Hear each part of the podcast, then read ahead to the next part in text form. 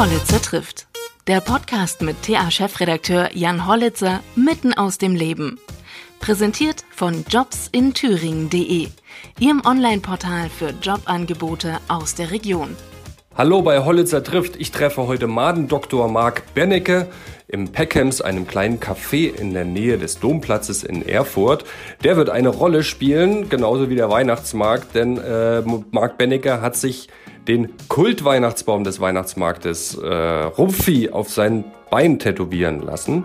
Was es damit noch auf sich hat, werdet ihr erfahren und ich werde mit ihm über seine Sicht auf die Welt sprechen, denn die ist voller Spurenträger, will heißen, überall befinden sich aus seiner Sicht DNA-Partikel, Keime und andere Hinweise auf Dinge, große Dinge, die er in Zusammenhänge setzt und natürlich oft auch als Forensiker damit Fälle entschlüsselt. Und er wird mir etwas darüber verraten, warum er Priester des Dudeism ist und natürlich seinen Lieblingskeim. Über den werden wir auch sprechen. Ich bin ein bisschen, ein bisschen erkältet. Ja, das ist, sind viele zurzeit. Hast du, hast du irgendeine Geheimwaffe vielleicht? Gibt es irgendwelche besonderen Fliegen, die man da einsetzen kann? Du warst auf irgendeinem so Fliegengipfel in Namibia, oder? Ja, das stimmt. Nee, nee, also aus Fliegen ist bisher noch nichts gewonnen worden. Ich würde. Meine, meine Frau äh, macht, äh, legt sich einfach ins Bett. Und ne, das schlägst du vor als, als optimales. Ja, einfach ins Bett legen. Ausruhen. Ausruhen. Ist Tipp, Tipp meiner Frau. Die ist aus dem Eisfeld, da äh, hinter den sieben Bergen, da musst du es ja wissen. Ne? Da kennen die noch so Geheimtechniken.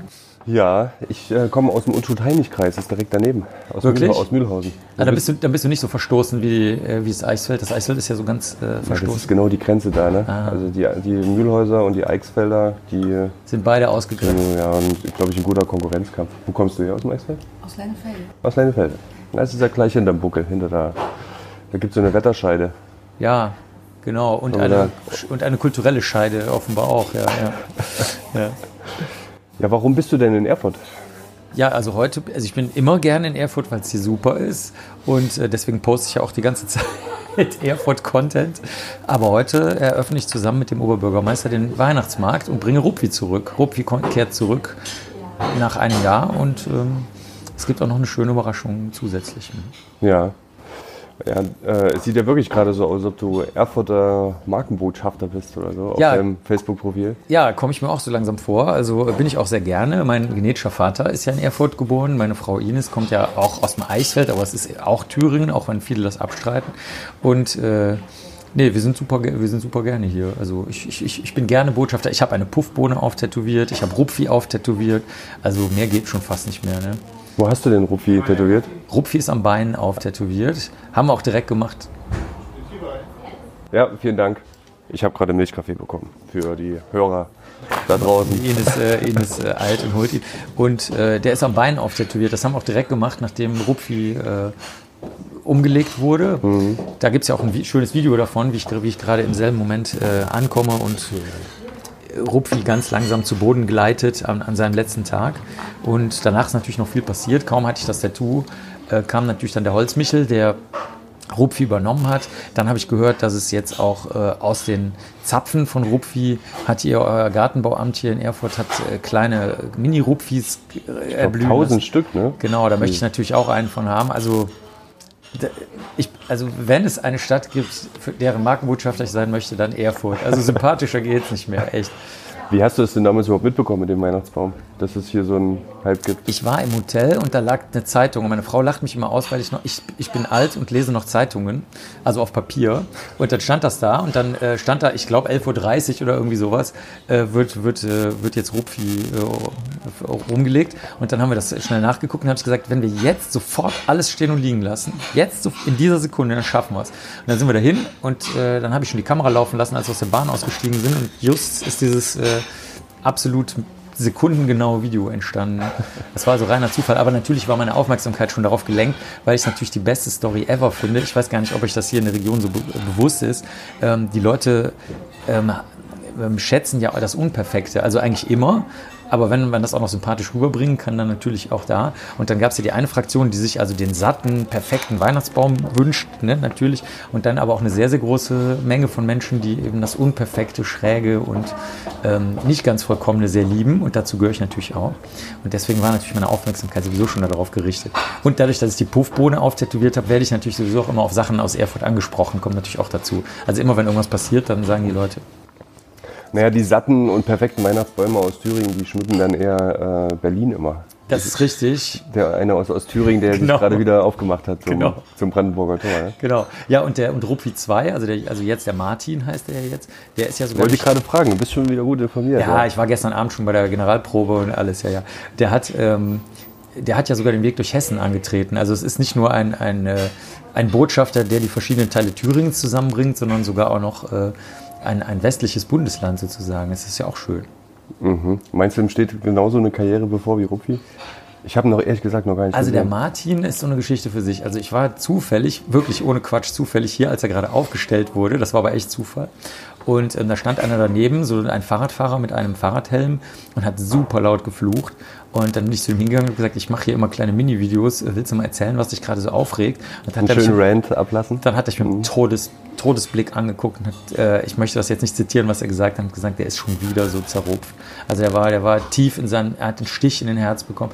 Und äh, den, müssen wir noch, den müssen wir noch erreichen, dass eben auch das Unvollkommene eigentlich viel Schönes in sich bergen kann. Botschafter des Unvollkommenen. Ja, stimmt.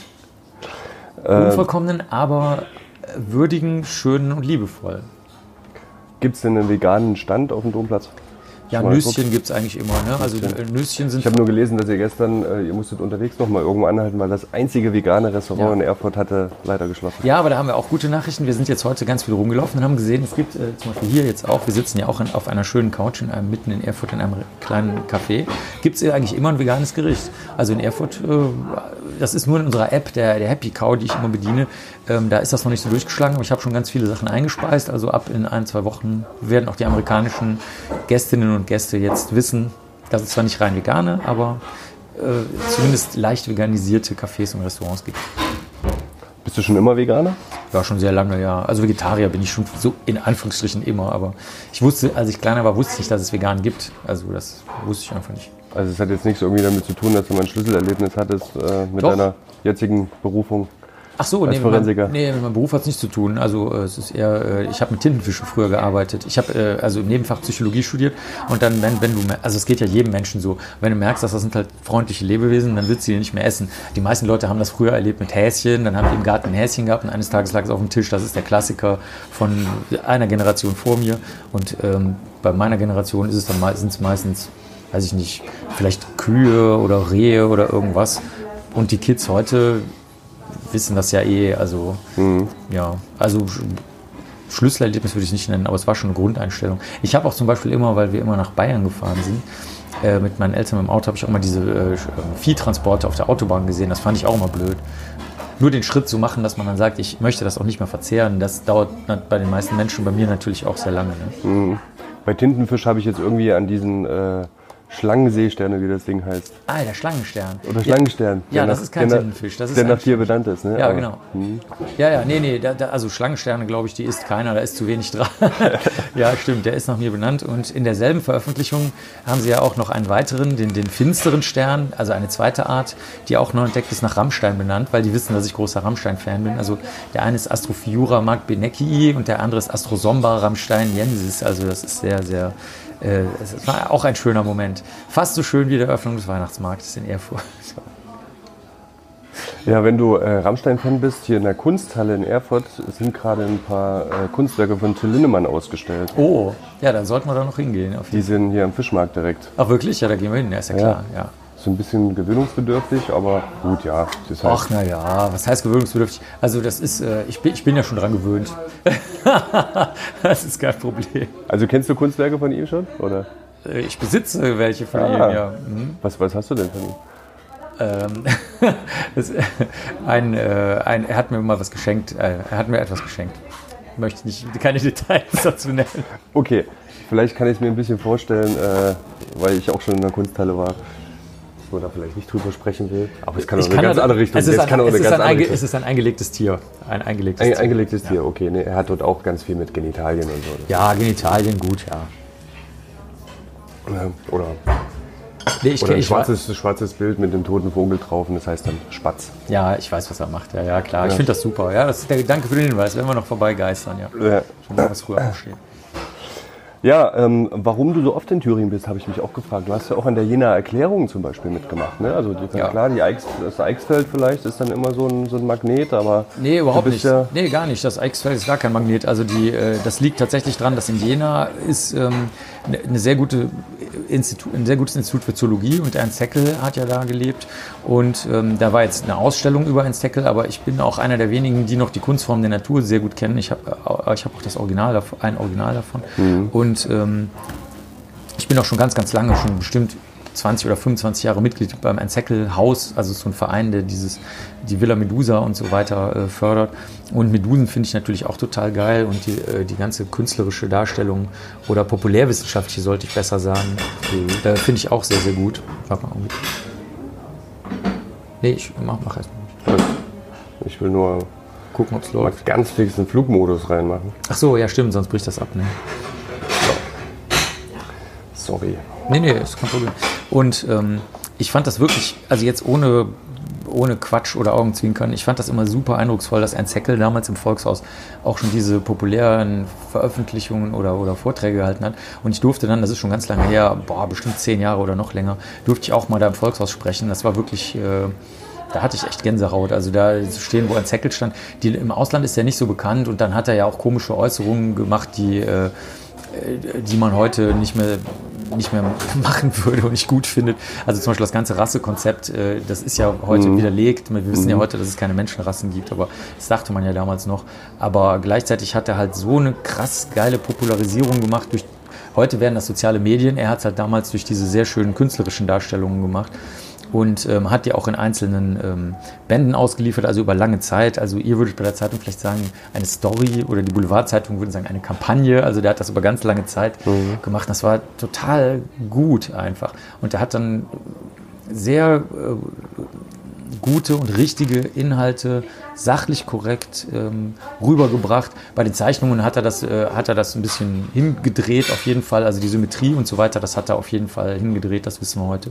Das würde ich zum Beispiel jetzt nicht machen in der Populärwissenschaft, Sachen hindrehen, damit sie schöner oder besser aussehen.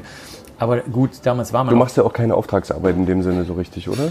äh, doch, ich bin, ich bin Also dieses, dieses bezahlte, ne, oft wird ja die Wissenschaft dafür kritisiert, dass sie dahingehend forscht, so. wer auch der Auftraggeber ist. Ach so, nee, nee, das ist bei nee, da bin ich raus Bezug auf dieses Hindrehen, was du eben gesagt hast. Nee, da, aus der Nummer bin ich raus. Also er hat es hingedreht, weil es einfach schöner aussah, ne, damit es symmetrischer wird auf den Bildern. Nee, bei mir äh, ist es, also inhaltlich stimmte das schon, äh, nur, die, nur die Zeichnungen waren zu symmetrisch, das war das Problem. Ähm, oder er, oder er hat äh, zwischen, äh, Zwischenglieder, wenn man so will, also zwischen Stadien hat er dann einfach sozusagen ausgefüllt. Äh, die- Das war trotzdem korrekt, aber äh, er hat es halt so nicht gesehen. Ähm, nee, bei mir ist das Problem nicht gegeben, weil ich muss objektiv arbeiten. Das heißt, ein Auftraggeber oder eine Auftraggeberin, die zu uns kommen, ähm, müssen aufgeklärt werden in einem Informed Consent sozusagen, also in einem Aufklärungsgespräch, dass ich so, jetzt mal flapsig gesagt, für die Gegenseite gratis mitarbeite. Also wer mir den Auftrag gibt, muss mir zwingend den Auftrag erteilen, sonst nehme ich den nicht an, dass ich die Wahrheit objektiv vollständig darstelle und auch nichts im Bereich der Standardabweichung oder so ein bisschen hin und her schiebe. Ne? Das äh, ist eine Besonderheit an meiner Arbeit. Ja. Und ist das für irgendjemand schon mal richtig nach hinten losgegangen? Oder? Nee, das ist eigentlich nicht so. Also wenn das richtig, sagen wir mal, äh, um größere Sachen geht, die, mh, sagen wir mal, jetzt sagen wir aus dem Bereich organisierte Kriminalität, weißt du, wo dann irgendein so ein schnieker Anwalt kommt und so ganz freundlich und äh, äh, ernst sich auch mal gerne am Flughafen trifft oder sowas, äh, dann ähm, sind die ganz höflich und sagen, ich kann dir das gar nicht vormachen, aber die sagen dann so, ich, ich kann es gar nicht vormachen. Also ich übersetze mal, die sagen, okay, haben wir verstanden, schönen Tag noch, schönes Leben noch, Wiedersehen. Ne? Also die, das, das wird dann ganz höflich abgelehnt natürlich, weil die natürlich jemanden brauchen, der ein parteiisches Gutachten macht. Das mache ich aber nicht. Und ähm, bei der Polizei oder so ist es natürlich so, da spricht man vorher drüber ganz klar, was Phase ist. Die sind ja nicht blöd, ne? die sind ja selber Spurenkundler und Spurenkundlerinnen. Und ähm, die haben, die haben sowieso Zusatzinformationen, die ich nicht habe. Das heißt, wenn ich beauftragt werde, hat es auch einen Sinn für, die, für alle Beteiligten. Sonst, sonst, also da geht es eher darum, das Geld nicht zu verschwenden. Da geht es nicht darum, ob man für eine Partei arbeitet oder nicht, sondern man will einfach keine unsinnigen Gutachten haben. Also deswegen bin ich da fein raus. Also ich also ein einziges Mal, einmal in meinem gesamten Leben, ich mache das jetzt seit 27 Jahren, ne? also als ich das erste Mal in der Rechtsmedizin als Biologe war, äh, hat mal jemand versucht, mich zu bestechen, ähm, habe ich einfach rausgeschmissen und dann war es gut. Also seitdem hat das nie wieder jemand versucht. Was wollte der denn? Das war ein, äh, der hatte, ähm, das war ein Hundebiss und äh, wir können ja über DNA-Spuren zeigen, ob der Speichel übertragen wird von einem Tier, einer Ratte, einem Hasen, einem Hund, ne, von egal was. Und dann hast du Speichel von einem Tier, wo dann zum Beispiel der Tierhalter sagt, nee, das ist aber kann gar nicht sein, das ist ein ganz liebes Nilpferd, ein ganz lieber Hund, der, der, der beißt nicht. Und dann sagt man, ja, aber der Speichel ist ja in der Wunde. Ich weiß jetzt nicht, was wir da jetzt lange diskutieren müssen. A, die Wunde, B, der Speichel. Und die wollten, dass ich aussage, dass, dass halt der Speichel nicht da ist. In der offensichtlichen Bisswunde. Und dann so, äh, also, wie Und gesagt, wie viel haben sie dir geboten? 500 ähm, Mark, glaube ich, oder Euro, ich weiß nicht her, mehr. Ja, ist schon was her. Nee, also wirklich, Wie teuer ist so ein DNA-Test? ach, heute, also der Test an sich, das kann man so nicht sagen. Also ich sage mal, die Chemikalien kosten vielleicht 50 Dollar oder so ne, pro Test. Dann brauchst du aber natürlich eine Positivkontrolle, eine Blindkontrolle, die eigentliche Kontrolle, dann nimmst du es auch an mehreren Stellen. So, und dann machst du noch ein Gutachten. Das kostet halt Zeit. So, also dann wird es halt teurer. Also der DNA-Test ist heutzutage kein Problem mehr. Du kannst heute alles preiswert. Also du kannst zum Beispiel deinen ethnischen Hintergrund, alle Menschen sind ja Migranten und Migrantinnen, es gibt ja keinen nicht migrierten Menschen auf der Erde, ähm, kannst du dir über die letzten, sagen wir mal, 5.000 bis 10.000 Jahre für 60 Dollar mittlerweile machen lassen. Haben wir im Labor alle gemacht, das habe ich letztes Jahr zu Weihnachten angeschenkt. Fanden alle super. Auch die Eltern von meiner Mitarbeiterin und so. Also, und, und das kostet nichts mehr. Und das kann man direkt irgendwo beauftragen? Oder? Mhm, Dann nimmst du einfach so einen Wattetupfer, der ist DNA-frei und äh, dann legst du das selber in so, ein, eine, so eine Art Pappträger, sodass das nicht irgendwie verschmutzt. Dann machst du die Pappschachtel zu, dann trocknet das in der Schachtel, dann kannst du es auch schon in die Post schmeißen und ähm, dann äh, wird das in der Fabrik, in der DNA-Fabrik, wird das anonym sozusagen gemacht und die, du de-anonymisierst das dann mit so einem Code. Und ähm, Wo schickt man das hin? ja, zum Beispiel eine Firma heißt MyHeritage oder es gibt auch noch zwei, drei andere, die das machen. Also wer noch kein. Weihnachtsgeschenk hat, vielleicht wird es auch ein bisschen eng jetzt. Nö, also das, das Kit kriegt man noch. Also die Bestellung für, dieses, für diese Schachtel passt schon. Also und das Einsenden, das kann man ja dann nach Weihnachten machen. Aber echt gut, ich brauche noch ein paar. Ja, also das ist wirklich ein super Geschenk, weil Mhm. äh, du kannst gleichzeitig deinen Stammbaum einpflegen. Das heißt dann, ähm, und, so, und da das ja schon Millionen von Menschen gemacht haben, also wirklich Millionen, äh, also die echten Millionen, nicht in Anführungsstrichen, hast du natürlich ein riesiges Netzwerk an Stammbäumen. Die haben alle Stammbäume gekauft aus äh, den skandinavischen Ländern, aus Kirchenbüchern, alle von den Mormonen, glaube ich auch. Also die haben, die haben Mil- Abermillionen von Stammbäumen, die jetzt über die DNA-Daten verknüpft werden. Und das ist in der westlichen Welt weltumspannend. Natürlich jetzt nicht für Indien oder afrikanische Länder, da interessiert das im Moment noch keinen, da haben die kein Geld für und die haben andere Probleme. Aber Richtig, ähm, das ist schon richtig cool. Also da kannst du richtig rauskriegen, mit wem du vor endloser Zeit verwandt warst oder äh, aus welcher Linie du stammst, falls du dich für ein Königskind hältst oder so. Kannst du das Oh Gott, muss man sich ja nochmal ganz neu kennenlernen. Wirklich, wenn, ne? wenn, man das, wenn man das dann liest. Ja. Oder, Das es, oder es erklären sie dann auch so einige Attitüden, die man vielleicht hat. Oder Das hat.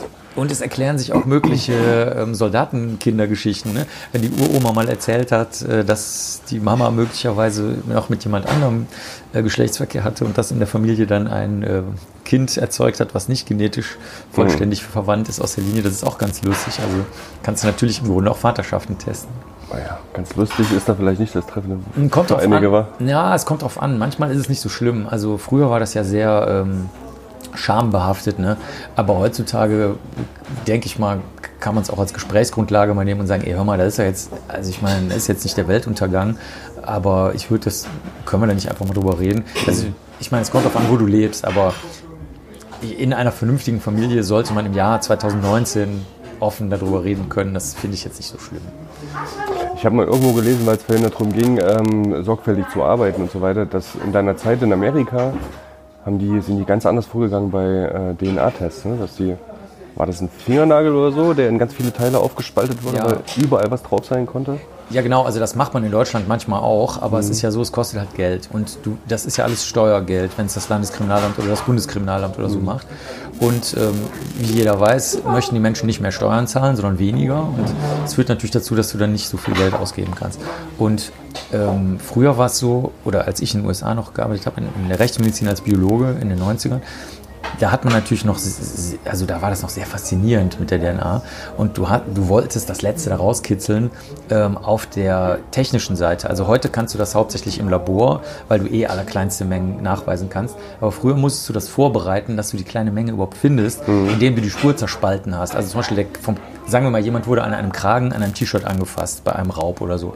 Dann hättest du halt den Kragen in 50 Teile zerspalten und 50 verschiedene Tests gemacht, um die Erbsubstanz vom Täter, die nur an einer einzigen Ecke dran ist und an 49 Ecken vielleicht nicht, rauszukriegen, weil sonst vervielfältigst du nur die Erbsubstanz von dem, der das Hemd anhatte, der, dem das Hemd gehört oder der das Hemd gehört.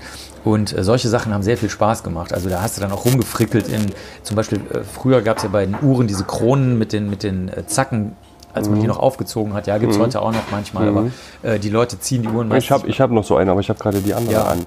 So Handaufzug Genau. meinem Vater geerbt. Ja, genau. Und äh, da bleibt natürlich auch Erbsubstanz drin und du lernst wirklich eine ganz andere Welt kennen, weil überall natürlich irgendwo eine Ritze oder eine Spalte ist, wo ein Haar, eine Hautschuppe, ähm, äh, ja, mit Schweiß über, den, über die ähm, Schleimhautzellen, die im ähm, Speichel oder im Schweiß drin rumschwimmen, verteilte DNA, also beim Sprechen alleine schon. Das ist total super. Also wenn ich jetzt hier eine feuchte Aussprache hätte, würde das schon reichen? Ja, auf jeden Fall. Du kannst auch noch ganz andere Sachen machen heute. Also zum Beispiel habe ich gerade für die Zeitschrift Kriminalistik, die von den Landeskriminalamtsdirektoren und Direktorinnen herausgegeben wird, die mögen gerne so neue technische Sachen, die auf Kongressen vorgestellt werden. Und dann stelle ich die manchmal vor, wenn mir sowas über die Füße läuft. Und da haben wir letztes Jahr äh, auf dem Kongress gehört, dass man darüber, dadurch, dass man so viel wischt auf den äh, modernen Handys natürlich, weil die ja sehr viele Wischgesten haben, ähm, da hinterlässt du die Abbauprodukte aus den Medikamenten, die du genommen hast. Das heißt, dann kannst du also, wenn du ein Handy irgendwo sicherstellst, kannst du rauskriegen, welche Medikamente derjenige genommen hat. Äh, Das ist natürlich total interessant. Das ist verrückt. Ja, das ist wirklich super verrückt. Und da musst du aber dran denken, weil in dem Moment, wo du natürlich dran touchst oder das falsch anfasst oder falsch lagerst, verschmiert das natürlich oder wird abgerieben oder wird überlagert. Und äh, wenn du das aber schön in so einen Träger reinlegst, äh, das gibt es auch für Messer und für diese Wattestäbchen, von denen wir vorhin geredet haben, gibt es immer so, so, so Pappträger. Und dann kannst du echt alles machen. Das macht richtig Spaß. Das ist ein bisschen, bisschen beängstigend. Ich habe nur mal gehört, dass die total keimverseucht auf jeden Fall sind. Handys, Äh, ja, da ne? kannst du aber einfach, äh, ich habe immer Isopropylalkohol dabei, also das kann man jetzt nicht sehen, aber hier ist ein weißes Fläschchen, da steht SOH drauf. Da ist aber in Wirklichkeit Isopropylalkohol drin, das benutze ich 20 Mal am Tag und sprühe alles Mögliche ab. Und da kommt man auch ohne Grippe durch den Winter, wenn man Glück hat. Also Ist das, aber da bist du schon ein bisschen vorsichtig, weil du weißt, was es alles so gibt, was uns so umgibt. ja, nee, es ist weniger, es ist eher Oder so, wir, wir arbeiten schon- 365 Tage durch, meine Frau und ich, und dann ist es immer blöd, wenn du flach liegst und äh, eine Grippe hast, also eher deswegen. So ist das ja nicht schlimm, der, der, solange du ein gesundes Immunsystem hast, bist du ja gegen Keime halbwegs unempfindlich. Halbwegs. Hast du einen Lieblingskeim? Ja, also es gibt, also ja, Serratia marquescens ist sehr, sehr schön. Das ist das Blutströpfchenbakterium. Ähm, das ähm, erzeugt äh, so einen roten Tropfen. Der ist so richtig schön blutrot oder hellblutrot. Also nicht wie Raucherblut so oder, oder altes Blut, sondern schönes, frisches Blut.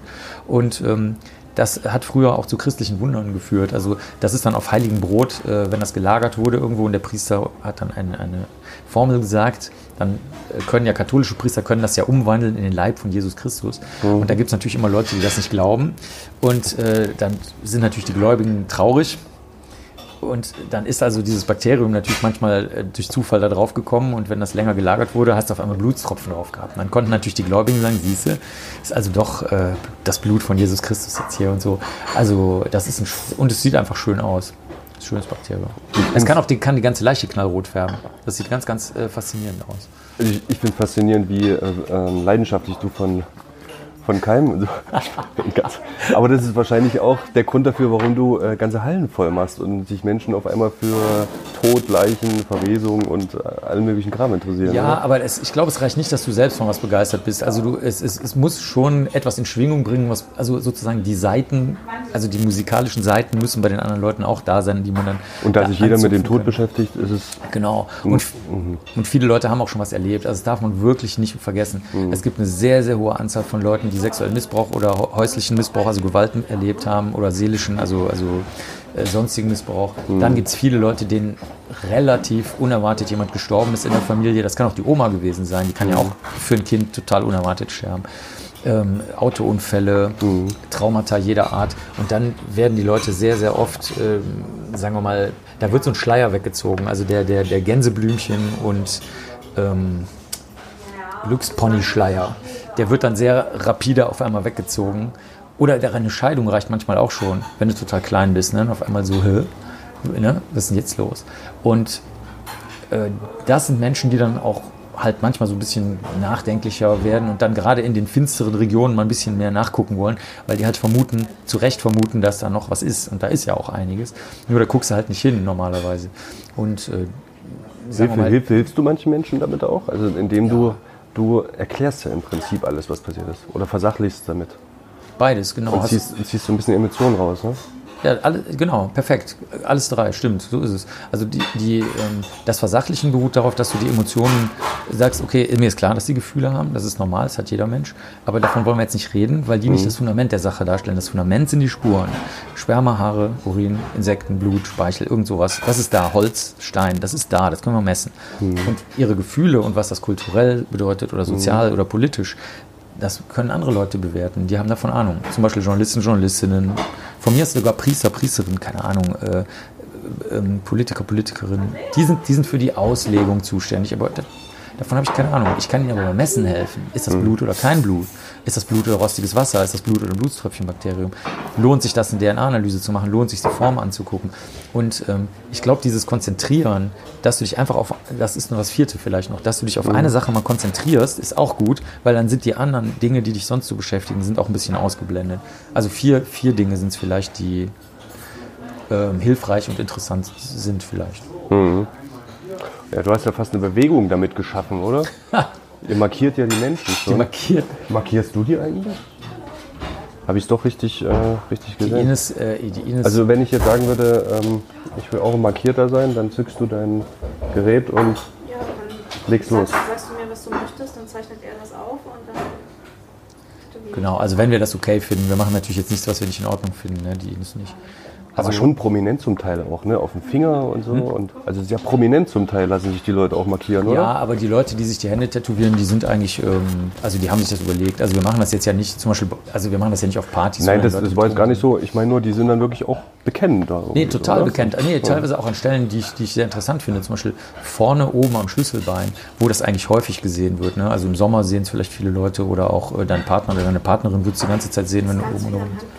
Am Handgelenk haben es sehr viele Leute. Dazu muss man mal sagen, mit dem Handgelenk und, Unterarm, da gibt's, das ist, fällt mir aber auch auf, da sind viele Leute, die sich da äh, Geschnitte zugefügt haben. Und dann ähm, sozusagen, dann ist das wie so ein. Die sich geritzt haben. Ge, ja, geritzt oder auch richtig geschnitten. Also nicht nur, nicht nur das mhm. normale Ritzen, sondern auch schon mehr. Ich habe ich gesehen, eine Unterschrift war auf so einer, direkt auf so einer Narbenlinie. Mhm. Dann haben wir öfter, also auch Leute, die, die viele von den Namen haben. Und ich finde das halt super, weil A, sie zeigen sie dann. Ne? Viele Leute schämen sich ja normalerweise dafür und dann zeigen die die.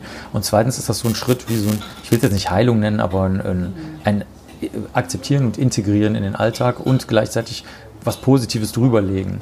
Also mhm. nicht so ein Pflaster, was dann wieder abgeht, sondern es bleibt dann da und äh, die tauschen sich mit anderen aus. Und auf einmal werden Dinge normal, äh, über die man reden kann, wie wir vorhin über die Vaterschaften geredet haben. Ne? Das, ich finde das persönlich überhaupt nicht schlimm. Also wenn meine Mutter jetzt zu mir kommen würde oder meine Oma oder sowas und sagen würde, ja, pff, weißt du, da war halt Krieg und weiß ich nicht, alles war im Chaos und ich wusste nicht, was los war und die Entscheidung habe ich halt getroffen, dann würde ich eher sagen, voll gut, dass du das ansprichst und nicht, weil was geht mich das an, was für Entscheidungen sie getroffen hat vor 30 Jahren. Mhm. Und so ist es hier auch. Also die, die, dieses den nächsten Schritt machen, weitergehen, dem Ganzen eine positive Bedeutung geben, das finde ich super. Aber Bewegung würde ich es jetzt nicht nennen. es ist eher eine, eine sehr soziale und freundliche Gruppe, so würde ich es mal eher nennen. Na, du hast dich ja auch einer anderen Bewegung angeschlossen, habe ich gelesen für die ich auch äh, ziemliche, äh, ziemliche Sympathie hege. Die äh, Dudeism. Ne? Judaism ist natürlich, das, das ist eine, das ist eine echte Weil Bewegung. mein Lieblingsfilm ist The Big Lebowski. Ah, sweet. Ja, Das, ist ja, das ähm, finde ich sehr gut. Das finde ich sehr gut. Aber daher du bist, ich- bist du schon so alt? Du, bist, du siehst gar nicht so alt aus. ich bin 80er, 80er Jahrgang. Ach so, aber da hast du noch, bist du noch in der Lebowski-Gruppe. Cool, das finde ich gut. Was bist du für ein Jahrgang? 70. Ja, du siehst aber auch nicht so aus. Liebe Hörerinnen und Hörer, wir sind beide noch, wir haben uns beide gut Wir haben gehalten. uns super gehalten. Bitte per Chiffre Briefe an die Redaktion. Ja, nee, also, und es war totaler Zufall damals, als ich den Film gesehen habe, weil ähm, ich hatte, in, es war so eine Zeit, da war ich ganz oft im Kino und im Prinzip jeden Film schon gesehen, der lief und das war der letzte, der übrig blieb. Und wir hatten aber total Bock ins Kino zu gehen. Und dann war das auf einmal so, ich weiß, im, im Kinosessel und war einfach von vorne bis hinten total geflasht. Ne? Der Also lief war- im normalen Programm damals. ja, ja, ja. total skurril. So, und äh, die Musik super, In welcher Stadt? die Geschichte hier in Erfurt. Geil. Und das hat sich halt gehalten, ne? bis heute, so der Film. Das, Hast du eine Lieblingsfigur? Oder fast, ein, fast unerreichbar. Ja gut, äh, ich meine, so ein bisschen Mitleid mit Walter hat jeder irgendwie, ne? so traurig. Und, äh, aber klar, der Dude, also der Dude, der Dude, ja, stimmt schon. das ist schon der. Ne? Sehr, sehr schön Oh ja. gezeichnete Figuren, ja. Wo ja viele, viele auch sagen, er ist ähm, also ein richtiger Buddhist halt auch, ne? so auf der Art und Weise. Und das kommt, glaube ich, in Dudeism auch so ein bisschen durch. Ja, ne? also die, äh, der, der Journalist, der da schon mehrere Bücher zu gemacht hat und der auch diese, wo ich bin ja Priester, judaistischer Priester, der auch diese Priesterkarten herausgibt und so weiter. Musstest du dafür irgendwas äh, belegen, dass du ein Priester bist? Oder? Nö, also eigentlich nicht. Also das ist ja eigentlich der ganze Gag. Also entweder du bist es oder du bist es nicht so. Und ähm, dann äh, kriegst du halt den Ausweis und Aufkleber, musst halt bezahlen, aber kostet nicht viel. Also äh, und Aber glaubst du daran oder ist es nur eine, so eine fixe Sache? Ich finde, das ist eine super Lebenseinstellung. Also wie du schon sagst, das Bewegung wäre vielleicht tatsächlich ein ganz guter Begriff, auch nicht in dem Sinne, in dem wir es in Deutschland be begreifen. Aber ich meine, wenn die ähm, Ja, es gibt 160.000 Priester. Genau, wenn die das Jude-Fest machen da, also da ist schon was los. Ne? Und es ist wirklich mehr dran, es ist eher ein, weniger an Buddhismus als eher an Taoismus so ein bisschen angelehnt. Und äh, es bleibt. Es bleibt ja immer mit Augenzwinkern. Also wenn du die Bücher durchliest von ihm, also von dem Journalisten, ähm, es ist immer noch genügend Augenzwinkern dazwischen, dass es gar nicht so ernst werden kann, als dass dann auf einmal irgendwelche kleingärtnerischen Kriege entstehen über die wahre Auslegung oder so. Aber du kannst dich trotzdem komplett danach orientieren. Also da, bist du auch wieder bei den Markierten eigentlich. Du darfst halt manche Sachen nicht ernst nehmen. Es geht nicht. Also wenn du Dinge ernst nimmst, die dich seelisch zersetzen, hast, dann hast du halt verloren. Ne? Du musst in der Lage sein, das dann gehen zu lassen und zu sagen, äh, äh, fuck it. Ne? Also es ist jetzt halt so, kann man, also in, in der Psychologie oder Psychiatrie oder Sozialarbeit würde man sagen, es ist radikale Akzeptanz. Also du sagst halt einfach, es ist, wie es ist. Also können wir jetzt nicht ändern. Ich muss aber jetzt nicht mein ganzes restliches Leben mich davon zerfressen lassen, von dem Ereignis, was halt schiefgegangen ist. Ne? Auch ohne mein Einwirken oder mit, mit ungewolltem Einwirken. So. Also deswegen finde ich das eine ganz gute Idee eigentlich. Ne? Ich überlege gerade, woher das so kommt, weil das ist ja ähm, also ein bisschen paradox bei dir. Ne? Einerseits bist du ja komplett an den Fakten orientiert, total akribisch in der Wissenschaft. Das ist halt Naturwissenschaft. Geisteswissenschaftler hätten, glaube ich, nicht das Problem, sich noch irgendwas zu suchen. Ja. Und ist das da dein, dein Ausgleich irgendwie? Dich, dich für sowas dann zu begeistern oder begeistern zu lassen? Ähm, ich, dadurch, dass da nichts äh, ausgelegt wird, also im, jetzt im Dudeismus zum Beispiel oder auch im, auch im Donaldismus, äh, da, du legst ja die Dinge nicht aus, also du leitest daraus was für ein Ismus noch? Donaldismus, das gibt es auch noch, dass du an den Werken des Zeichners Karl Barks und der Übersetzerin Erika Fuchs, Dr. Erika Fuchs, äh, wird, ähm, wird konstruiert, das sind Überlieferungen aus Entenhausen und äh, die sind wörtlich zu nehmen. Und äh, daraus kannst du äh, da- dann auch das komplette Universum, also das Klima, den Strom, Das kenne ich noch nicht. Und so weiter ableiten. Und in beiden Fällen, es ist auch interessant, das hat auch noch nie jemand gefragt, das fällt mir jetzt gerade ein, es sind keine auslegenden ähm, Forschungen. Also im Judaismus sind es, es ist eine innere Haltung, aber es gibt, es gibt weder eine echte Vorschrift, noch gibt es eine Auslegung, wie die Welt ist. Und das ist im Donaldismus genauso. Du erforschst den Donaldismus, Ende. Daraus leitet sich auch nichts ab. Ne? Außer, dass man halt vielleicht sich besser freundlich und sozial verhält als unfreundlich und unsozial. Ne? Aber gut, das ist ja eine Plattitüde. Insofern ähm, stimmt, ja. Sind, sind beides nicht auslegende Sachen. Während, wenn das etwas wäre, was, äh, was in, im strengen religiösen Sinne dann Vorschriften zum Beispiel über äh, dein, weiß ich nicht, Sozialverhalten, sexuelle Identität, äh, Essensgewohnheiten, Lebensrhythmus oder so, das würde ich ablehnen. Ne? Da hast du recht, weil das, das würde dann diese Grenze durchbrechen, weil das faktisch natürlich Nonsens ist. Ja. Während das andere ja nur eher so äh, freundliche, sympathische Meinungen sind. Sagt der Dude ja übrigens auch, ne? Das it's just your opinion, man. Also das ist, das ist nur Das ist deine halt deine Meinung. Meinung. Meinungen sind Meinungen. Kannst, kannst du gerne haben, aber das ist keine Tatsache. Also, ja. Wann hat eigentlich dein Leben nach dem Tod begonnen? Das hat mit äh, dem neuen Buch begonnen, was so heißt. Weil, äh, weil Aber ich, es muss ja einen tieferen, äh, tieferen Sinn haben, der Titel, oder? Ja, also das kam so, der, das sollte eigentlich heißen, ein Freak unter Normallos. Dann habe ich gesagt, okay, wenn das vorne drauf steht, bin ich raus. Da- Das, das, ist, das finde ich total behämmert, weil ich finde, weder finde ich, dass ich ein Freak bin, noch weiß ich, was Normallos sein soll. Ab wann ist irgendjemand ein? Was soll das bedeuten? Das verstehe ich nicht.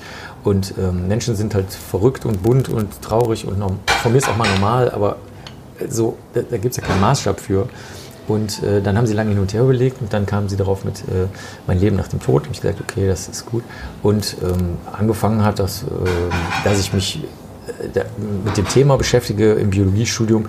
Da habe ich ein Buch geschrieben, das gibt es auch noch, das heißt äh, Der Traum vom ewigen Leben.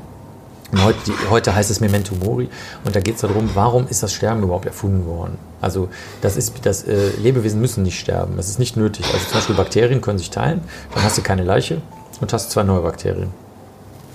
Und ähm, das ist eigentlich weit verbreitet. Also das ist Sterben ist extra eingeführt worden für sexuelle Vermehrung, damit du ähm, möglichst verschiedenartige Mischungen, Erbsubstanzmischungen auf dem Markt hast, weil natürlich keiner vorhersagen kann, wie sich die Zukunft äh, klimatisch und, und wirtschaftlich und äh, sonst wie entwickelt. Und dann brauchst du halt alle möglichen äh, Varianten. Große, kleine, dicke, dünne, alte, junge. Deswegen muss man die haben. Das ist also auch so ein Unsinn, wenn man denkt, es gäbe bessere oder schlechtere Möglichkeiten. Das stimmt halt nicht. Und ähm, Eingeführt worden klingt so institutionell, also ich sag mal, die Evolution, oder? die Evolution, Oder wer wer auch immer wer es eingeführt? ich, ich tippe auf die Evolution. Äh, andere, Der tippen, andere tippen auf andere, ja. Und äh, das hat, ist halt recht erfolgreich, weil es natürlich eine Anpassung an neu entstehende Lebensräume nach Vulkanausbrüchen, nach Klimakatastrophen, nach Vulkan, äh, Entschuldigung, nach, nach ähm, Meteoriteneinschlägen etc. erlaubt. Oder, nach, oder einfach nur nach langen Wintern, äh, extreme Dürreperioden und so. Aber es hat halt auch Nachteile, weil du brauchst immer sexuelle Vermehrung dadurch. Und die sexuelle Vermehrung erzeugt natürlich auch wieder hohe Kosten. Also biologische Kosten. Und so gesehen weiß man gar nicht, wie es mittelfristig ausgeht. Also es wäre auch vorstellbar, dass auf, die, auf der Erde wieder alles zurückfällt auf äh, ja, weniger sexuelle bis gar nicht sexuelle Fortpflanzung. Also sich- wir werden es nicht mehr erleben, aber Na gut, aber wir haben ja der Evolution eh schon längst einen äh, Schnitt durch die Rechnung gemacht mit der medizinischen Weiterentwicklung, oder? Ja gut, aber so lange wird es jetzt Menschen nicht mehr geben. Ne? Also wir, wir haben jetzt 10 Milliarden bald und dann sind halt auch viele Ressourcen verbraucht. Also die Land, vor allen Dingen Landfläche, Wasser ist schon sehr, sehr begrenzt jetzt so langsam. Meine Frau fängt jetzt an Klavier zu spielen, um den Podcast noch zu bereichern. Ach, schön. Und, ja. Und Ich so- dachte, die drehen die Musik auf, damit wir jetzt gehen. Nee, genauso Stühle auf dem Tisch, Klaviermusik, Wischmob. Nee, äh, also so gesehen, also klar, Menschen wird es noch eine Zeit lang geben. Es gab ja auch mal eine Zeit, die menschliche Population war ja schon sehr, sehr ausgedünnt. Mal auf, auf ungefähr 10.000 äh, Menschen gab es ja nur noch zwischendurch mal. Also das geht schon auf und ab, aber sagen wir mal, in den Maßstäben der Erdgeschichte sind wir Menschen natürlich nur ein kleiner, freundlich gesagt, eine kleine Blüte, die dann bald wieder verwelkt. Und, äh, so Na gut, wir tun ja auch viel dafür, dass es uns nicht passiert. ja, würde aber wahrscheinlich auch so passieren, weil es, es gibt ja auch wirklich die außerirdischen Faktoren, äh, Sonnenstürme, Asteroiden, alles Mögliche, äh, äh, oder auch innerirdische Vulkane. Ich meine, als dieser Vulkan damals ausgebrochen ist, der das Jahr ohne Sommer bewirkt hat, wo die ganzen Gruselgeschichten herkommen, also äh, Frankenstein, Dracula und so weiter. Ich meine, wenn das heute passieren würde, in dem Umfang, dann würden richtig viele Leute sterben. Das darf man auch nicht vergessen. Es Na, bleibt spannend. Da hat mein Leben nach dem Tod jedenfalls angefangen, als ich das, das mal aufgeschrieben habe, wie das alles so ist mit der, mit der sexuellen Fortpflanzung. ja, und eine große Tour hast du noch ähm, gerade am Laufen. Ne? Ja, die ist ja, das ist die ewige Tour. Also ich, ich bin ja immer am Rumreisen die ganze Zeit, das macht mir Spaß. Ja. Ja, und wer das verfolgen will, kann ich nur empfehlen, äh, schaut mal auf Facebook bei Dr. Marc Bennecke vorbei. Und, bei, und Äh, auf Insta gibt es auch äh, immer noch lustige Schnappschüsse zu sehen. ein ständiges Reisetagebuch ist Ja, das. genau. Okay, aber sonst bist du, ähm, ja, glaube ich, trotzdem auch ein ernsthafter Mensch oder kannst ein ernsthafter Mensch sein. Obwohl es da auch wieder so einen kleinen Widerspruch gibt zwischen, sage ich jetzt mal ketzerisch, der Partei und der Kandidatur für ein äh, Oberbürgermeisteramt. Oder ist das Bürgermeisteramt in Würzburg? Nee, Oberbürgermeister ist das, ne? Oberbürgermeister. Auch in Köln war auch Oberbürgermeister. Ja. Also du probierst es jetzt überall. Nee, nur, nee, nee, nee, nur, wo die, nur wo die Menschen das wollen. Also äh, unser Motto ist ja, ich will, was du willst oder wir wollen, was ihr wollt. Also wenn das keiner will, mache ich es auch nicht. Also die müssen zu mir kommen. In Würzburg sind die zu mir gekommen, in Köln auch. In Köln hat es ja beinahe geklappt. Also da bin ich ja Dritter geworden. Aber die, äh, 7 Prozent oder was? ja mehr sogar, also 7, äh, Komma irgendwas, ja. mhm. Aber in manchen Stadtteilen auch noch viel mehr. Also gerade in den, äh, wo sehr viele Migranten und Migrantinnen sind, da hatten wir äh, Rocket High, also viel, viel, viel mehr. Und ähm, äh, ja, wie soll ich sagen, also Was ich kann, würdest du denn machen, wenn es klappt? als Oberbürgermeister, ja, ich würde das so machen wie der, wie der österreichische Kanzler. Also der macht ja eigentlich auch nichts. Also der, der hat ja seinen Beraterstab, der hat ja quasi so, so, einen, so einen Fachberaterstab und hat selber, weiß ich nicht, ob er Ahnung hat oder nicht. Also Könnte das jetzt einige Wähler verschrecken, wenn die das hören? Nö, das dürfen die ruhig hören. Und dann würde ich das einfach so machen, dann würde ich die, die Leute, die sich mit dem jeweiligen auskennen, weiß ich nicht, mit Gartenbau am Grüngürtel in Köln oder in Würzburg mit dem Boxbeutel, die können dann das, ich meine, die bleiben eh länger da als der Oberbürgermeister. Die ganze gesamte Verwaltung ist eh lebenslang da. Also ein paar Spezialisten, Berater einfach. Verlässt man sich auf die Spezialisten ne, und fertig und ich kann dann Blumensträuße an alte Damen überreichen und so, sowas. Und meine Aber- Forderungen umsetzen. Sehr wichtig in allen Städten, interessanterweise in Deutschland. In allen Städten in Deutschland kommt sehr gut ein stiletto-freundliches Pflaster in der Altstadt. Es kommt in jeder deutschen Innenstadt an. Weil Denkst du, was hier in Erfurt los war? siehst du? In der Gasse hier und ein zweiter in der, jetzt komme ich nicht ganz dahin, wo, der, ähm, wo die Engelsburg ist. Da haben die das mittelalterliche Pflaster rausgenommen. Da sind die Leute hier fast auf die Barrikaden gegangen. Ja, ja. Ja. Und dann? Wir haben es trotzdem rausgemacht, jetzt ist ordentliches dort. War einfach unter Denkmalschutz. Ne? Du kannst ja alle verstehen, die da irgendwie drüber mit, mit Gehstock vielleicht müssen oder Rollstuhl oder Kinderwagen, Katastrophe. Und andere sagen dann wieder, ihr zerstört halt unsere mittelalterlich anmutende Altstadt. Ne? Also in Köln hat man das so gelöst, äh, da gibt es eine alte römische Straße. Die römischen Straßen sind ja noch katastrophaler als aus dem Mittelalter. Das sind ja wirklich nur so Gesteinsbrocken, die irgendwo so krumm und schief da drin liegen. Und da äh, ist es einfach an so einer Straße, die nicht genutzt wird und die endet in einer Treppe. So, das so, da kommt also auch gar keiner mit Kinderwagen, Fahrrad oder Rollstuhl drauf, da lang zu gehen. Und dann kann man sich das angucken, wenn man möchte, mit den Kindern da spielen auf den Steinen und dann äh, kann man dann wieder die glatt asphaltierte Straße daneben benutzen und dann ist alles wieder gut. Also so, ihr, ihr, ihr braucht hier mehr kölsche Lösungen in, in Erfurt. Aber kein Kölsch. Ja, das mit dem Kölsch, äh, das ist äh, in der Tat, ist, ich verstehe das als jemand, der viel in der Welt äh, unterwegs ist, dass das Kölsch vielen Menschen fremd bleibt. Das kann ich nachvollziehen, ja. Aber hast du wirklich äh, ernsthafte politische Interessen oder ist das Protest? Nee, nee, das ist kein Protest. Also der, der äh, Martin, unser, unser ähm, äh, charismatischer äh, Leiter, äh, ist ja im Martin Europa- Sonneborn. Martin Sonneborn ist im Europaparlament und der äh, Nico Semsrott ja auch. Und ähm, die sind äh, extrem ernst. Also ähm, wirklich, also zitierbar, äh, also jetzt, ich meine jetzt auch in einer Print-Veröffentlichung zitierbar, der Martin ist wirklich der ernsteste Mensch, den ich auf der Erde kenne. Also ich kenne niemanden, der ernster ist als der. Also das ist... Ähm, es gibt ja, ich weiß nicht, von wem ist das, von äh, Tolstoi oder so, der sagt, äh, Satiriker sind ähm, enttäuschte Idealisten oder so. Müsste man mal googeln, aber ich glaube, es kann sein, dass es von Tolstoi ist. Und, ähm, oder Karl, Spricht oder doch so- Karl Kraus oder so, ich weiß Spricht ja doch ein bisschen für Protest dann, ne? dass man sich dann doch dagegen nee. wehrt irgendwie. Ja, sagen wir mal so, es ist vielleicht, dass man so ange, angezwickt oder angestochen ist so ein bisschen, aber es, ich würde es nicht Protest nennen, sondern eher ähm, eine etwas ruppige, ein etwas ruppiges Geradeziehen in die Richtung, die eigentlich auch jeder erkennt. Also ein typisches Beispiel ist, jedem ist klar, dass ein, ein, ein, ein Kapitalismus, der die gesamte Umwelt ausbeutet, dazu führt, dass es dann keine Menschen und damit auch keinen Kapitalismus mehr gibt. Also eine, eine sinnlose, kreisförmige Bewegung. Ähm, während man ja auch einen sozialen, marktwirtschaftlichen Kapitalismus in gewissen Grenzen durchführen könnte. Und ähm, dieses, das einfach mal gerade zu rücken und den Leuten ins Gesicht zu sagen, in einer durchaus satirischen Weise, wie der Martin das jetzt zum Beispiel macht, ähm, würde ich nicht als Protest ansehen, sondern die Leute, jeder weiß ja, dass es stimmt. Also es ist ja nicht so, als ob derjenige, nur, sie, sie, sie möchten es nicht sagen, nicht laut sagen und deswegen sind die dann auch immer so, dass sie sich eher auf die Lippe beißen oder sonst was machen, anstatt einfach mal böse zu werden, sondern die stehen halt jedes Mal wie angewurzelt da, die Leute, oder, oder grinsen so verlegen, aber es, es bei echten Protest würde ja dann Protest erzeugt dann wieder Gegenprotest und so schaukelt sich das hoch, aber das ist hier bei uns nicht so. Also bei uns ist es eher so, dass die Leute sagen, oh fuck.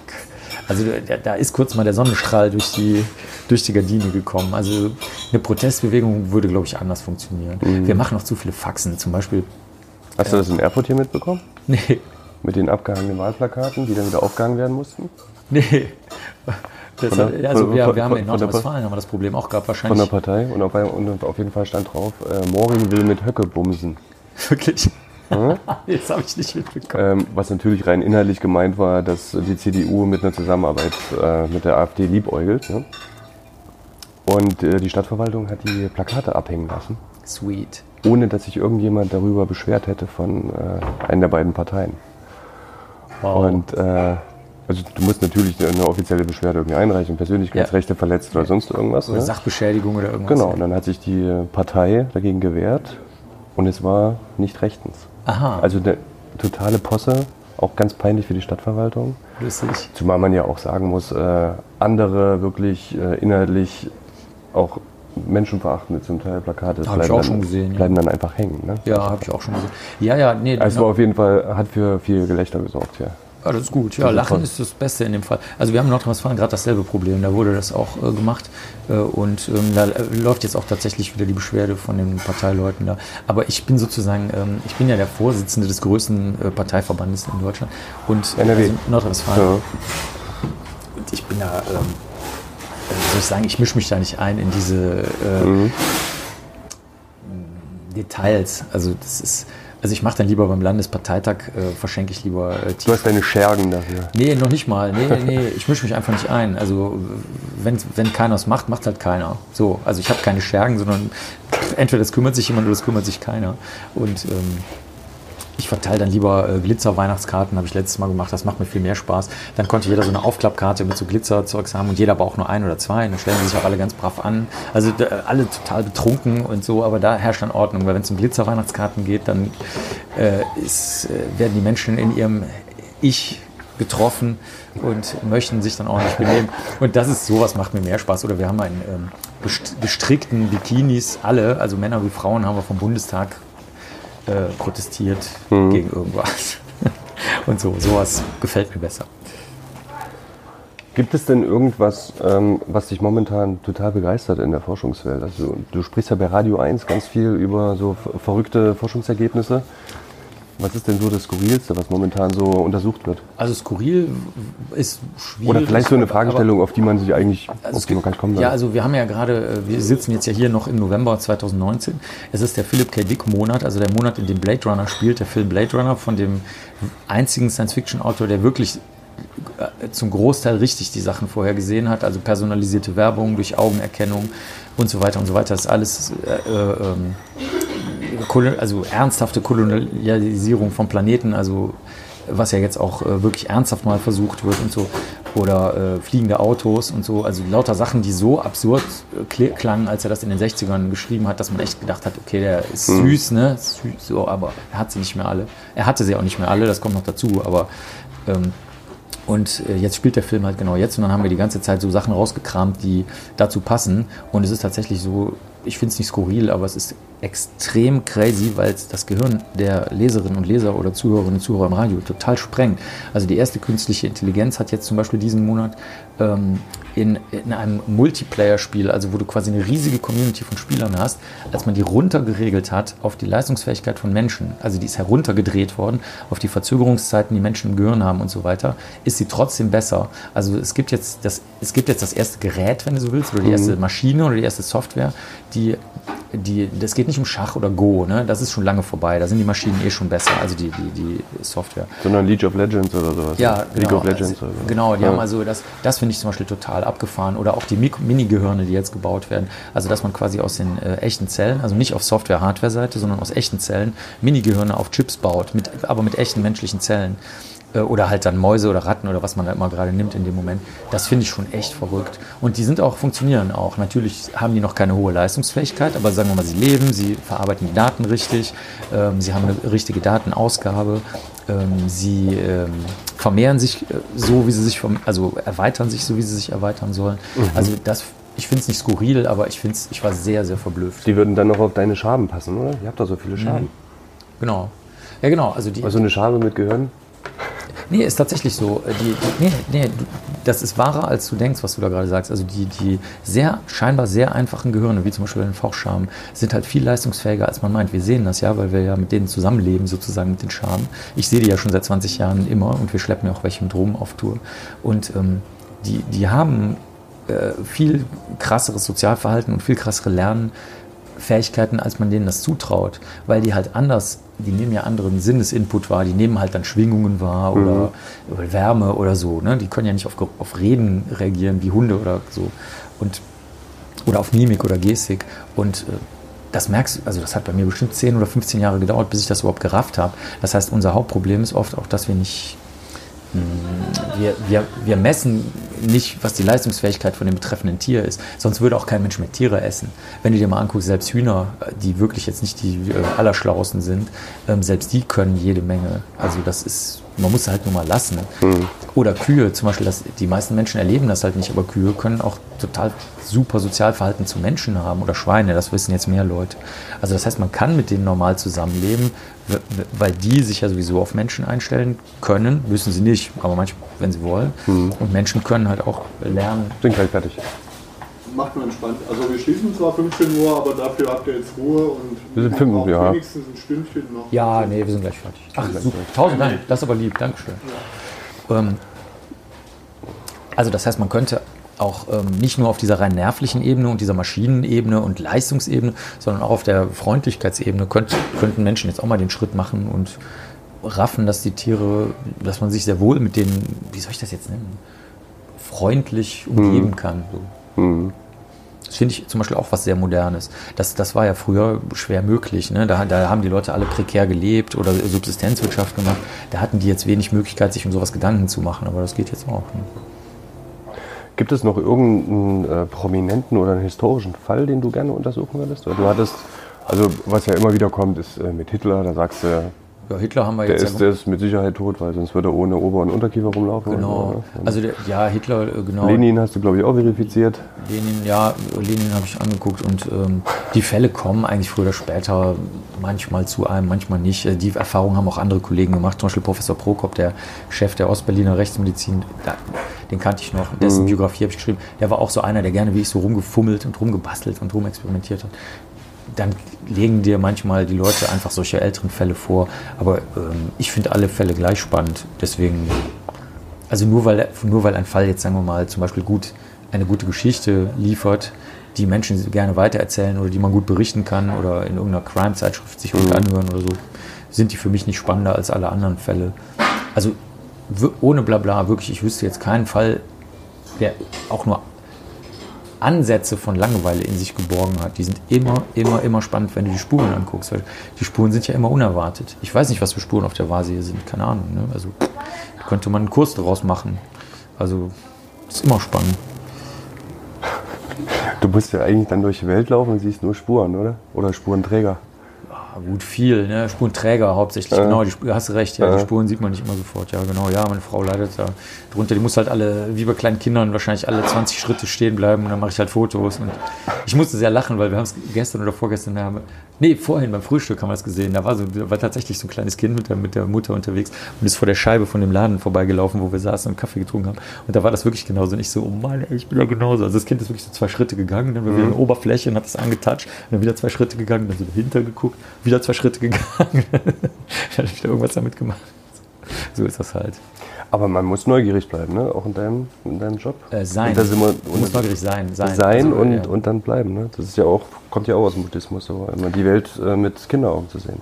Genau. Der also- Anfängergeist. Ja, richtig. Anfängergeist ist ein äh, gut, sehr guter Begriff in dem Sinne, dass du nie davon ausgehst, dass deine Erfahrung, die du ja hast, aber jetzt was mit dem Fall zu tun hat. Weil das kannst du immer sagen. Ne? Ich kann immer sagen, öh, ich weiß alles über Kaffee, ich weiß alles über Blumen, ich weiß alles über Zucker, bla bla bla. Die Wahrheit ist, stimmt aber gar nicht. Weil egal wie viel du weißt, heißt ja nicht, dass jetzt diese Blume oder dieser Kaffee oder dieser Zucker in deine Erfahrungswelt fallen. Es sieht aber vielleicht so aus und dann hast du schon eine falsche Grundannahme eingeführt. Ja. Das stimmt. Also man darf Erfahrung haben, man darf sie nur nicht äh, anwenden, ohne, wie hast du es gerade genannt? Ohne diesen äh, äh, Der unbekümmerten, Blick, Blick des Kindes, oder? ja, so, genau, ohne so- diesen Mhm. unbekümmerten, unbefangenen, grundannahmenfreien Blick. Ja. Ja. Okay, bin kurz davor, mich markieren zu lassen, aber äh, Yeah. Kann ja noch werden. Das ist ja ein, muss noch- ist ein Prozess. Das ist ein es Prozess. ist ein Prozess. Ich muss noch über, über, drüber nachdenken, wo. Aber da du ja deine Maschine immer dabei hast, ist das kein äh, Problem. Können wir das mal schnell machen. kann man das auch beim nächsten Mal machen. Super. Gibt es da eigentlich irgendwelche äh, Auflagen dafür, dass man das mobiles Tätowieren oder so? Darf Du meinst auf, auf unserer Seite? Nee, ich meine, Nö, ähm, eigentlich nicht. Muss nö. ja alles steril sein auch und so. oder? Ja, ist ja auch, also das ist kein Problem. Du hast ja eine winzige Oberfläche, du gehst nicht tief rein. Das ist Kinderkram. Kosmetikausbildung, ich weiß, wie man Sachen sauber hält. Sie ist ausgebildet. Aber es gibt dafür alles Auflagen in Sie ist in. Thüringen ausgebildete Kosmetikerin. Ähm, nee, nee äh, da gibt es wenig Auflagen für, weil, die, weil das halt so, so geringer Eingriff ist. Was jetzt kommt, sind Ende des Jahres ist Tattoo-Entfernungen, dürfen nur noch, äh, ich glaube sogar Fachärzte, Fachärztinnen machen. Na, da gibt es aber auch viel Schindluder, ne, was da getrieben wird. Ja, aber das, äh, es, ist, es wird jetzt schlimmer werden, weil die Fachärzte, Fachärztinnen können das nicht. Ich meine, Hautärzte, da brauchst du, also in Köln brauchst du ein halbes Jahr, bis du einen Termin beim Hautarzt bekommst. Und der wird bestimmt keine Tattoo-Entfernungen machen, er hat was anderes zu tun. Und ähm, das wird als absolut in den Untergrund jetzt gehen. Das ist, das war, das ist das dümmste, die dümmste Regelung, von der ich jemals in den letzten zehn Jahren gehört habe. Also, äh, weil jetzt Du bist in irgendeinem Tätowiererverband ja, ich bin bei Pro Tattoo, ne? ja, genau. Mhm. Und bei anderen auch noch, beim Bundesverband der Tätowierer und so. Aber da, da, unabhängig davon, also das ist jetzt kein, kein Lobby-Statement, sondern das ist einfach eher ein Statement aus der Erfahrung, weil wir das von, wir wissen das von Drogen, wir wissen das von Kindern, die heimlich rauchen, wenn die Eltern es verbieten. Wir wissen es von allem. Wenn es verboten wird und die Leute es irgendwie machen wollen, machen fremdgehen, ist auch nicht sympathisch, machen die Leute aber auch. Also das heißt, das wird dann einfach in den Untergrund gedrängt und das ist beim, in dem Fall wirklich total behämmert. Und dann sollen äh, nächstes Jahr, glaube ich, sollen eventuell bestimmte Farben verboten werden. Aber das betrifft jetzt nicht die, das Setting des Tätowierens an sich, das ist davon nicht betroffen. Weil da wissen sie, dass es dann wirklich endgültig im, im Hinterzimmer landet, wo es schon mal war. Und das wollen sie dann wirklich gesetzlich nicht. Ne? Aber wenn das so weitergeht, kann das auch wieder passieren. Dann haben wir halt 100 Jahre das passiert ja manchmal. Dann drückt einer eine Taste und dann bist du wieder 100 oder 150 Jahre in der Vergangenheit. Das kann immer mal passieren. Prohibition Ja, genau. Der Tätowierer. Exactly. Und den, Re den Rest der Geschichte kennen wir. genau. Ja, vielen Dank, dass das heute geklappt hat. Nee, und ach, ich muss mich entschuldigen. maximale Erfolge jetzt beim, äh, bei der Kann Weihnachtsmarkteröffnung. ja nicht schief gehen, hör mal. Da dieser Podcast ja später ausgestrahlt wird. Was ist denn für eine Überraschung? Was, was kommt denn heute noch für eine Überraschung? Also erst kommen die, äh, erst kommen die ganzen Engel, die haben das, und das sind aber in dem Fall Schauspielerinnen, also nicht, nicht jetzt irgendwie christliche Engel aus dem Dom, sondern das sind Schauspielerinnen äh, von dem Jugendtheater, das ist schon mal sehr lustig, mit so Wicheln und so, also die machen also Faxen. Dann, äh, dann kommt Rupfi zurück, also der echte Rupfi kommt zurück, also die haben die, die haben die Spitze aufbewahrt. Und Im äh, Märchenwald soll der, oder? der kommt dann im Hab Märchenwald. ich irgendwo gelesen.